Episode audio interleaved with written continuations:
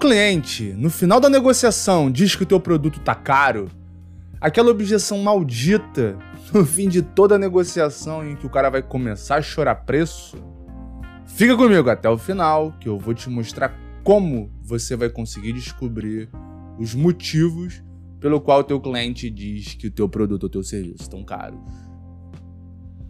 Olá, eu sou Everson Corrêa Gestor comercial com mais de 12 anos na área de vendas. Bem-vindo ao Santa Pua, seu podcast para acelerar as suas vendas. Bom, é muito comum na nossa, nas nossas negociações, no final a gente foi lá, fez a investigação, apresentou a solução, é, mandou proposta, e ali na negociação o cliente, talvez já na proposta, talvez no final da negociação, o cliente já engata um, pô, mas tá muito caro. Talvez o comprador direto, o cara lá do RH, o diretor ou, ou o time de compras, que tem como objetivo baixar o teu preço. É, é uma objeção comum. Todos os vendedores sempre vão ouvir essa objeção numa negociação. É muito difícil quando a gente topar o preço logo na primeira apresentação de proposta.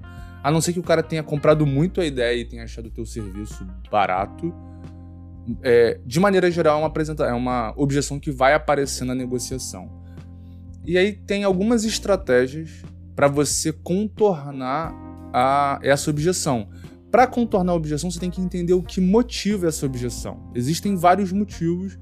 Não, não, não perde o episódio de quinta-feira. Esse episódio está indo, na, tá indo pro ar na terça. O episódio de quinta-feira eu vou falar dos motivos é, da objeção tá caro. Porém, você precisa descobrir o motivo para então utilizar a estratégia para contornar a objeção. E como é que você descobre o motivo? Existem duas estratégias básicas, são muito simples, que você pode utilizar nas suas negociações sempre que essa objeção aparecer. A primeira estratégia, e essa é a melhor estratégia, de verdade, é a regra dos 3 segundos. Everson, o que, que é isso? Você está ali, fez a investigação, apresentou o teu produto, o cliente apresentou o preço, o cliente mandou, pô, mas tá muito caro. Fique em silêncio por 3 segundos. O silêncio pode não parecer, mas é uma excelente arma para o vendedor e a gente não sabe utilizar. O cliente manda um tá caro, a gente já quer atropelar, já quer mostrar para o cara os benefícios da solução sem entender o motivo real pelo qual o cara tá achando a tua solução cara. Ficar em silêncio durante 3 segundos vai ser constrangedor tanto para você quanto para o cliente. Então, manter a compostura e ficar quieto pode fazer com que o cliente abra o motivo dele ter mandado essa objeção. Ele pode mandar um: tá caro. Fica olhando pro cara. 3 segundos. Um, dois, três. Talvez, ou muito provavelmente, ele já vai emendar. Bom, não é que tá caro, é que. Ou pô, eu me preparado para pagar menos. Ou, pô, teu concorrente cobra menos. Pronto, você já descobriu a motivação sem ter feito nenhuma ação. Ficar em silêncio é uma grande arma para o vendedor, não esquece disso. Segunda estratégia, caso essa primeira não funcione. Uma objeção, de maneira geral, isso opa, é importante que você entenda. Uma objeção, ela deve ser respondida com uma pergunta. Não, você não deve tentar convencer o cara de que a objeção dele tá errada, porque senão vocês vão entrar em conflito. E conflito não é bom para negociação. Negociação parte do princípio que as duas partes vão ceder. Por isso chama negociação.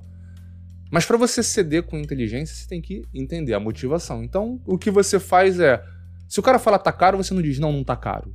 Tá barato. Você não faz isso, porque senão entra num conflito. Ou nem manda aquela. Tem muito cara que ensina você a responder. Tá cara em relação ao quê? Não é uma boa estratégia.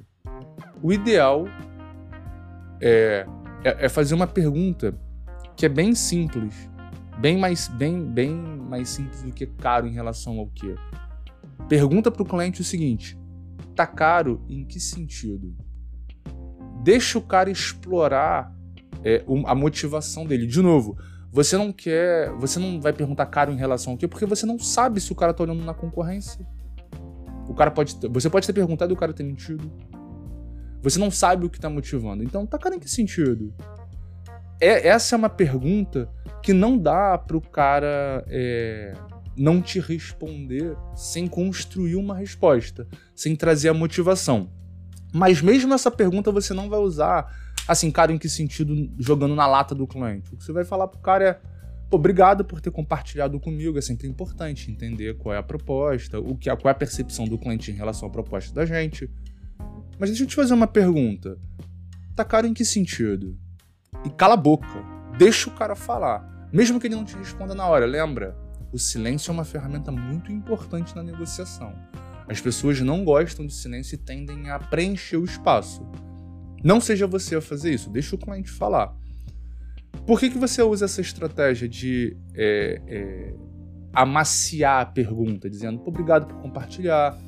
É sempre importante entender o que o cliente está pensando. Porque essa é uma forma de concordar com o cliente. E concordar já é o início da concessão na negociação.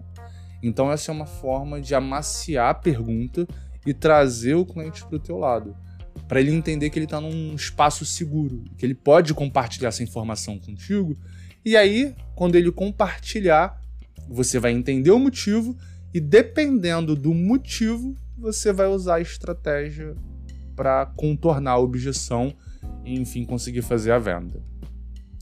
Beleza? Bom, é, aproveita esse momento, acho que eu esqueci de pedir.